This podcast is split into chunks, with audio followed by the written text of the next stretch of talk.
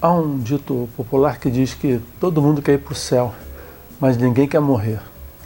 A vida eterna é a utopia da grande maioria das pessoas. Mas a verdade é que a única certeza que se pode ter nesta vida é que todos vamos morrer. Parece óbvio, mas é impressionante o quanto em nossas entranhas negamos e lutamos contra este fato. Esta é a quinta lição que eu aprendo com as crises. Mas existe uma pegadinha no que eu disse até agora. Me acompanhe até o final e saiba qual a pegadinha e o que mais aprendi com isso. Após cerca de 40 anos de inquietudes, buscas, estudos, conversas, encontrei respostas que eu partilho com peregrinos como eu, que chamam de peregrinos da sabedoria perene. Não falo sobre verdades absolutas nem dogmas, mas de experiência de vida, de sofrimento, de alegria, de dor e de amor. Se você quer saber mais sobre esse assunto ou outros relacionados à espiritualidade no seu sentido mais abrangente, não estrito à religião, se inscreva agora mesmo no nosso canal, clique no sino e seja notificado sobre novas postagens. Acesse nosso site e nos acompanhe uma jornada de respostas, mas também de muitas outras perguntas. Tem um ditado hindu que diz assim: a surpresa das surpresas é que, embora todo mundo que já viveu neste mundo tenha morrido, por algum motivo, nós achamos que nós não vamos morrer. Jesus não nos disse uma só vez para adorá-lo. Ele apenas nos disse para segui-lo na jornada de três dias necessária para que os cristãos é, que celebrem a, durante, a, durante a Semana Santa. E três dias não significava necessariamente de sexta a domingo. É um jeito particular, clássico, de dizer para percorrer uma distância ou fazer um ciclo completo. A jornada de transformação da morte e ressurreição é a única e sempre negada mensagem. É realmente assim que somos salvos. No entanto, a morte, sob qualquer forma, é percebida como o grande inimigo humano. Construímos grande parte de nossas vidas para evitá-la, atrasá-la ou negá-la. Parece que não estamos prontos para morrer até que tenhamos realmente vivido. Ironicamente, as pessoas que tocam a vida real são as que também podem abandoná-la. São as pessoas que ainda não começaram a viver que mais temem a morte. O verdadeiro insight ainda não aconteceu a elas, o que as deixa sem centro, sem fundamento ou mesmo um desejo primal, básico. Elas ainda não foram afetadas no mais íntimo e, portanto, não tem nada que se lembrar, nem esperar ou algo em que confiar profundamente. Elas estão com medo. E devemos ser honestos. A maior parte da humanidade é assim. Nas culturas que praticam ritos de iniciação, algum ritual de morte e ressurreição é a peça central. É provavelmente por isso que Jesus procurou e se submeteu ao ritual de morte e renascimento de João Batista no Rio Jordão. É provavelmente por isso que ele continuou conversando com seus discípulos, registrado três vezes no Evangelho de Marcos sobre a necessidade dessa jornada de morte e porque três vezes eles mudaram de assunto.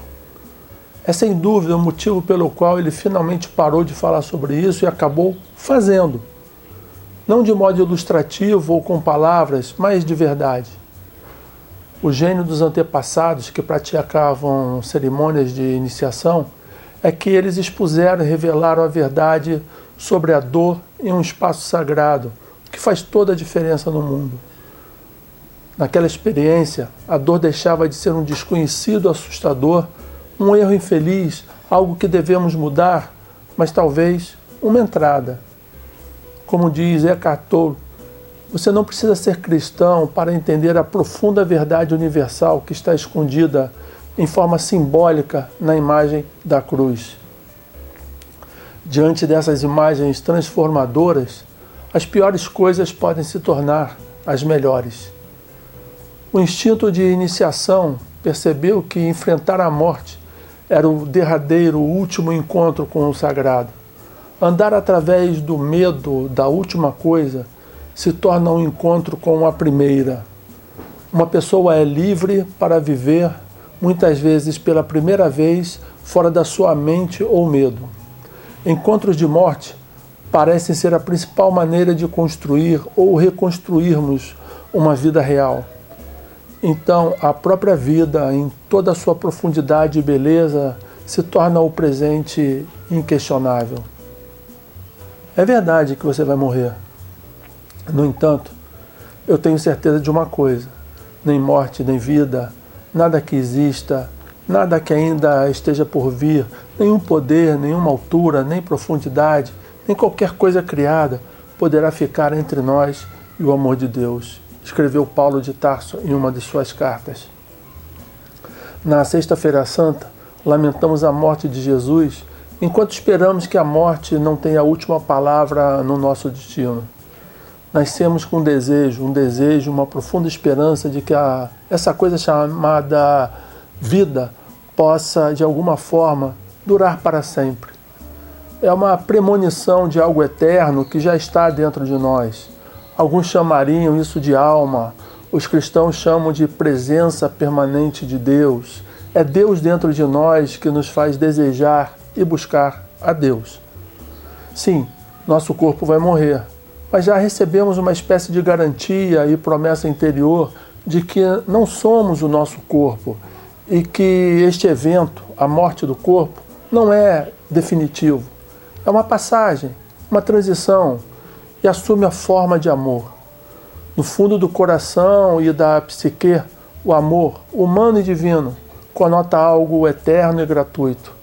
E o faz de uma maneira profundamente misteriosa e convincente. Podemos ver isso em uns simples atos de amor em momentos de crise, com pessoas que se oferecem para pequenos atos ou mesmo demonstrar apreço e gratidão. Não é incrível como um pequeno ato de amor ou gratidão pode registrar um conhecimento mais profundo que existe em nossa alma? A crucificação de Jesus é o exemplo maior do amor de Deus chegando até nós. É no mesmo momento a pior e a melhor coisa da história humana. A espiritualidade alternativa dos franciscanos afirma que, ao invés de um sacrifício necessário, a cruz é uma revelação livremente escolhida do amor total por parte de Deus. Eu adoro isso. Ao fazer isso, eles inverteram os motores de quase todas as religiões do mundo até aquele momento, que supunham que tínhamos que derramar sangue para chegar a um Deus distante e exigente. Os franciscanos acreditavam ou acreditam que, na cruz, Deus estava derramando sangue para nos alcançar. Esta é uma mudança radical de consciência. A cruz, em vez de ser uma transação de negócio, é vista como uma demonstração dramática de derramamento do amor de Deus, destinado a chocar completamente o coração e transformá-lo novamente em confiança e amor ao Criador. Creio que a cruz é uma imagem para o nosso tempo. Somos convidados a contemplar a imagem de Jesus crucificado para amolecer os nossos corações em relação a todo sofrimento. Em meio à devastadora disseminação de vírus e doenças, misérias e injustiças, fatalidades, a cruz nos chama para que que chamaríamos de trabalho de luto, mantendo o mistério da dor, olhando diretamente para ela, aprendendo com ela. Com corações amolecidos, Deus nos conduz a uma compaixão e compreensão misteriosas. Ao terminar, te convido a fazer uma atividade, fazer laços de oração. É, fique sozinho ou se reúna com a sua família ou comunidade de uma maneira contemplativa e devocional. Pegue um pano, corte em pequenos quadrados de cerca de 10 centímetros. Escreva em papéis intenções de oração, de gratidão, cura, sabedoria para aqueles que sofrem e outras pessoas. E coloque os papéis no centro do plano. Pegue barbante, um fio ou tiras para amarrar em forma de pacote. E com oração, música e gratidão, prenda os pacotes de oração em uma árvore ou local especial ao ar livre. Visite este, este lugar com oração e gratidão com frequência. Então, O que você tem aprendido com a vida? Como você tem aprendido? Pela experiência, pela reflexão ou pela imitação? Acolhe o sofrimento, pratica o desapego, modela pessoas de referência? Te convido a escrever nos comentários desta página a resposta a esta pergunta e os fragmentos da tua peregrinação. Aproveite e faça a tua inscrição no canal. Clique no sino para receber avisos de novas postagens. Me acompanhe em uma jornada de respostas, mas também de muitas outras perguntas. Por fim, se quiser expandir o assunto, visite o site, conheça nossos textos e livros ou nos contate. A equipe da Enem Aluno está disponível para te apoiar em processos de autoconhecimento, desapego, tomada de consciência. Conte conosco. Até o próximo vídeo.